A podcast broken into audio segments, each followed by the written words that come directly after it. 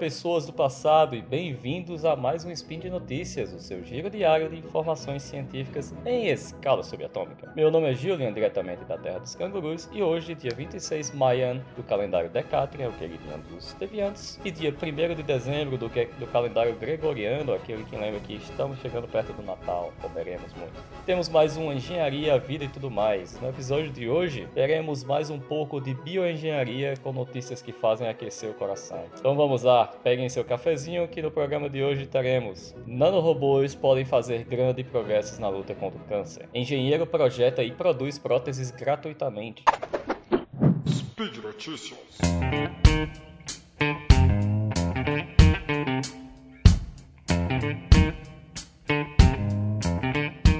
Ainda no clima de bioengenharia do episódio passado, desta vez falando da querida nanotecnologia e mostrando que a piada do tamanho não é documento realmente faz sentido. Essa notícia foi publicada no site da ASME.org em outubro de 2018. Para quem não lembra, a gente falou da ASME no episódio anterior. A ASME é a American Society of Mechanical Engineers, que seria o CREA americano, só que com bastante influência internacional. E para começar, sabemos que os robôs não precisam ser gigantes para serem úteis, e um robô muito interessante na escala de nanômetros desenvolvido por pesquisadores da Universidade de Texas em San Antonio mostra como o tamanho realmente não importa. O robô médico é tão pequeno que não é visível ao olho humano, e isso é exatamente a vantagem desse robô. Um pequeno robô pode ajudar a combater o câncer e tem outras funções que os métodos cirúrgicos convencionais não conseguem. Então, quando a gente ouve falar de robô, a gente pensa naqueles humanoides de filmes de ficção científica, mas aqueles são pequenas minorias do ramo da robótica. Nesse caso, Estamos falando de um robô esférico de 120 nanômetros. Para você ter uma ideia, um fio de DNA, que é negocinho de DNA que o pessoal estuda, pequenininho e tal,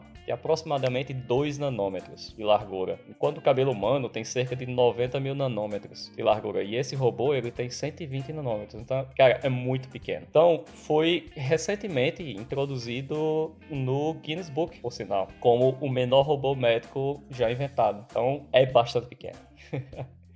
E nesse caso, os minúsculos robôs consistem em partículas de nanocompósito feitas de materiais de óxidos multifuncionais que podem ser controlados remotamente por um campo eletromagnético. Tá, explicando esse nome bonito e grande, é o que se resumiria a um pedaço de imã. É o mesmo conceito de um imã. E uma vez funcional, esses robôs interagem com células biológicas, dando-lhe potencial médico. Então, como ele reage com célula biológica, nós podemos utilizar na medicina ou na biomedicina. Eles podem manipular células em alinhamentos específicos, mover células para outros locais ou entregar medicamentos em células. Essas capacidades podem ser úteis na medicina personalizada ou até no tratamento do câncer câncer. O câncer pode ser tratado por eletroporação celular controlada, nome bonito mais uma vez, e nada mais é do que uma técnica que usa o pulso de eletricidade para abrir a, a membrana celular, para introduzir drogas, produtos químicos e DNA na célula. E nesse caso, esse robô consegue fazer essa entrega direcionada de drogas. Então,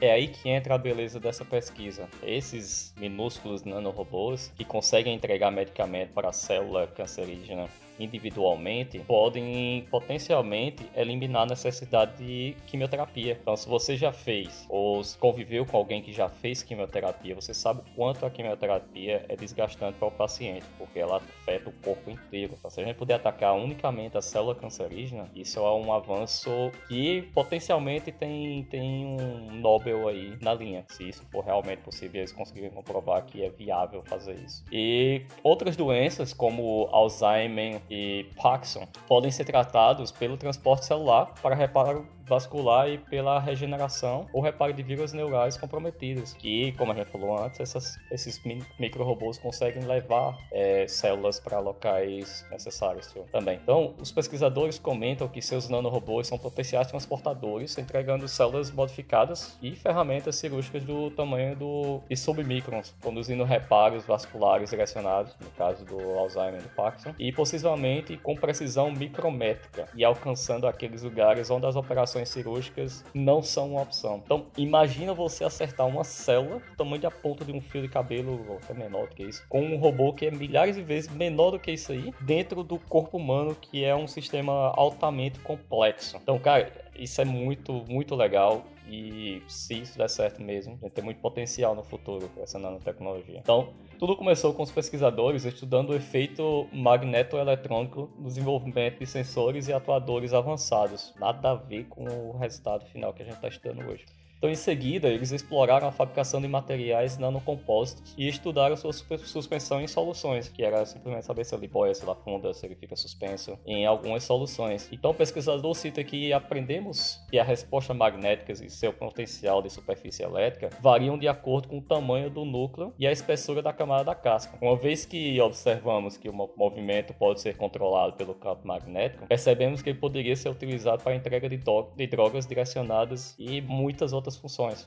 Então, os pesquisadores realizaram experimentos para demonstrar e compreender a interação dos robôs com células biológicas. Eles confirmaram com, com os testes em células humanas e de ratos que esses nanorobôs eles são biocompatíveis e são não tóxicos, perfeito para o uso que a gente está citando aqui. Então, eles iniciaram com uma pesquisa que não tinha nada a ver com onde eles estão pesquisando hoje em dia. E muitas das pesquisas começam assim, ou seja, começa estudando uma coisa, quando você vai ver, você consegue muitas outras utilidades para aquele mesmo estudo que você está realizando. Então, é, seguindo adiante, o mecanismo de detecção sem fio do nanorobô impulsiona o movimento. Então, uma vez que o núcleo perceba o campo magnético, ele tenta se alinhar àquele campo, assim como qualquer é, estrutura magnética, expandindo-se ou contraindo-se no processo. Ele envia um pulso de pressão que estimula o movimento do nanocompósito. Então, outro ponto interessante é que a trajetória do movimento é diferente para um campo magnético gerado por corrente contínua ou para um campo magnético gerado por corrente alternada. Logo, para que esses nanorobôs consigam realizar seu trabalho, que seria o transporte de célula, o transporte de medicamento para um local específico do corpo humano, esse campo magnético só precisa ser suficiente para que o nanorobô consiga se mover dentro do fluido. Então, a força combinada do, do campo seja maior do que o atrito do fluido. Então, não é um campo tão, tão forte quanto se imagina. Então, pessoal, um dos grandes desafios dessa pesquisa é que o nosso corpo humano ele não é uma estrutura contínua. Então nós temos pele, músculo, sangue, é, osso, todos eles têm densidades diferentes. Então a gente precisa controlar esse campo magnético de forma que esses nanorobôs consigam é, circular pelo corpo em várias densidades diferentes. Então é bastante interessante essa pesquisa e é de se explodir cabeças. Então quando eu penso num tratamento de quimioterapia que minha mãe fez há 10 anos atrás e como poderia ter sido realizado caso essa tecnologia já fosse viável e disponível para todos, cara, é, é outro mundo. Eu quero muito que a, o câncer seja tratado melhor do que ele é hoje em dia. Então, essa é uma das grandes doenças da sociedade de hoje e a gente precisa melhorar como é o tratamento dela.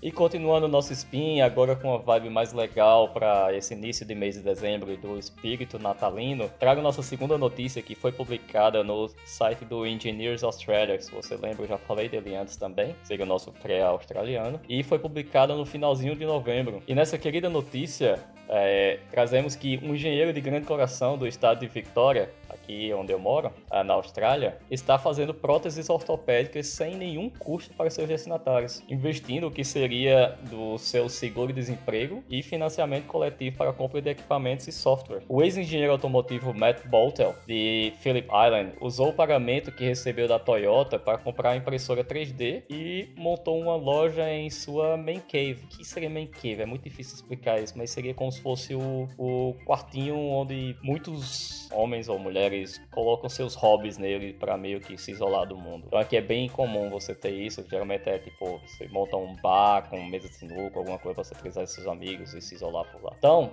uh, ele agora projeta e produz próteses de baixo custo, especialmente para crianças, e nem cobra pela postagem. Matt que é o ex-engenheiro que comentamos, acho que como sociedades nós precisamos cuidar de pessoas desfavorecidas ou que possuem alguma deficiência. E eu concordo plenamente com ele, e de certa forma é isso que fazemos aqui no Portal Deviante. Nós doamos nosso conhecimento a todos vocês através de todos os projetos do portal, e nós não cobramos nada com isso. Ah, o Sr. Boltel, ou Matt, disse que começou com cerca de 5 mil dólares do seu próprio dinheiro, foi o que ele recebeu da Toyota quando ele foi demitido, do qual ele comprou duas pequenas impressoras 3D, um scanner básico, dinheiro, que seria é, alguns trabalhos já prontos, e software de impressão 3D, além de materiais e a postagem que precisa enviar para as pessoas. Isso foi há cerca de dois anos e agora, após o financiamento coletivo, e inicialmente ele teve uma meta de 7 mil dólares, e acabou no final sendo arrecadado 110 mil dólares, então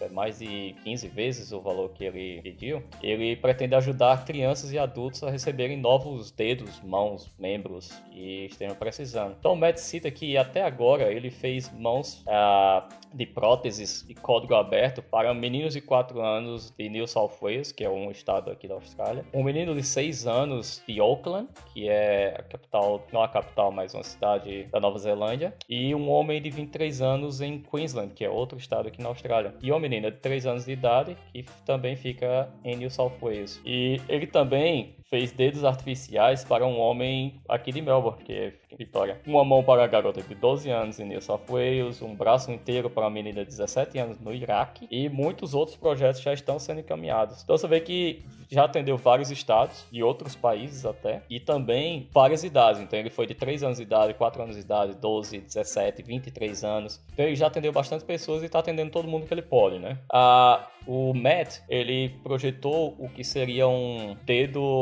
uma prótese de dedo que ele chamou de Kinetic Finger. Ele nomeou isso e o projeto está disponível também. O que ele descreveu como que seria uma prótese funcional de um dedo para quem perdeu metade do dedo, perdeu o dedo completo, que são os amputados parciais que eles chamam. E ele revelou que um homem no Japão voltou a tocar piano depois de 10 anos com uma de suas próteses. Então isso é lindo, cara. O momento que a semente foi plantada para dar fruta ao atual empreendimento, Matt, na verdade ocorreu 17 anos atrás. Desculpa, 14 anos atrás quando ele estudava mecatrônica na Universidade de Monash, que é a universidade aqui da região, enquanto é, fazia intercâmbio no Japão. Então ele cita abre aspas, eu experimentei um braço biônico de um bilhão e pensei, uau, isso é realmente uma tecnologia fantástica. Mas quem na Terra vai poder pagar por isso? É, é lindo, mas não tem como você atender todo mundo que precisa, né? E com isso ele começou a pensar o que é preciso para ser feito comercialmente ou tradicionalmente para ser muito caro uma, uma prótese. Então, em volta de 15 mil dólares, mais ou menos, o que ele cita. E às vezes leva meses de acordo com, com ele. E ele pode fazer o mesmo dentro de um ou dois dias, só com impressora 3D, só que com materiais diferentes e bem mais barato. Então, muitas das coisas que ele desenha, você pode basicamente amarrar. Então, se você cortou seu dedo, você pode ter a função completa de volta e custando cerca de 90 centavos, que seria só o tempo da máquina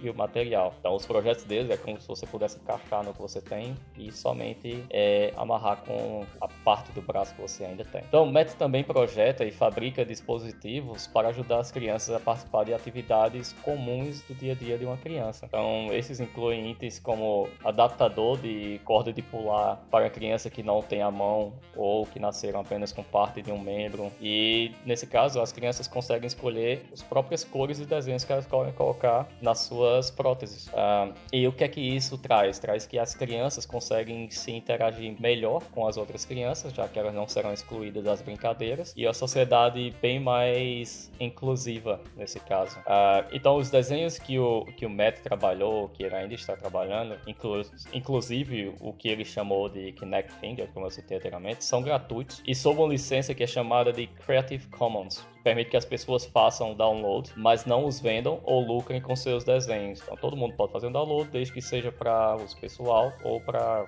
seja para ajudar alguma pessoa, não pode ter fins lucrativos. Então a licença permite que as pessoas tomem suas próprias medições e imprimam em 3D sua própria prótese. Então os projetos IMET já foram baixados por mais de mil vezes, economizando cerca de 6,5 milhões de dólares para os destinatários, como avalia IMET. Então, pessoal, essa notícia linda e que esse tipo de pessoa e pensamento se espalhem cada vez mais pelo mundo, assim como temos citados em outros fins, que isso para mim é muito importante como engenheiro. E são as pequenas coisas que fazemos realmente mudam as vidas das pessoas. Não precisamos inventar a próxima grande maravilha da engenharia para sermos queridos, lembrados para sempre. Só precisamos fazer a diferença na vida de uma pessoa para que a nossa vida seja melhor. Então, pessoal, sigamos agora nesse mês de dezembro refletindo mais o que possamos fazer em 2019 para que possamos fazer essa diferença. É que eu deixo aqui mais um speed para vocês e por hoje é só. Lembro que todos os links comentados estão no post e deixem lá também seu comentário, elogio, crítico, dicas e lembro ainda que o podcast só é possível de acontecer por conta do seu apoio no patronato, apesar dele ser voluntário, nós precisamos pagar os editores e, os, e o link. Ah, então podemos ajudar tanto no Padrim, quanto no Patreon, quanto no PicPay. E deixo um grande abraço de canguru para todos e até a próxima.